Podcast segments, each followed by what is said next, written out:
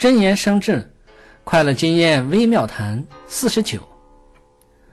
每个人都有自己各自的想法和思想，所以，在发展事业的过程当中，要想使所有帮助自己开创事业、承办事业的人都对自己满意，是很难做到的。作为管理者，不能强求每个人的想法和思想都必须达成一致。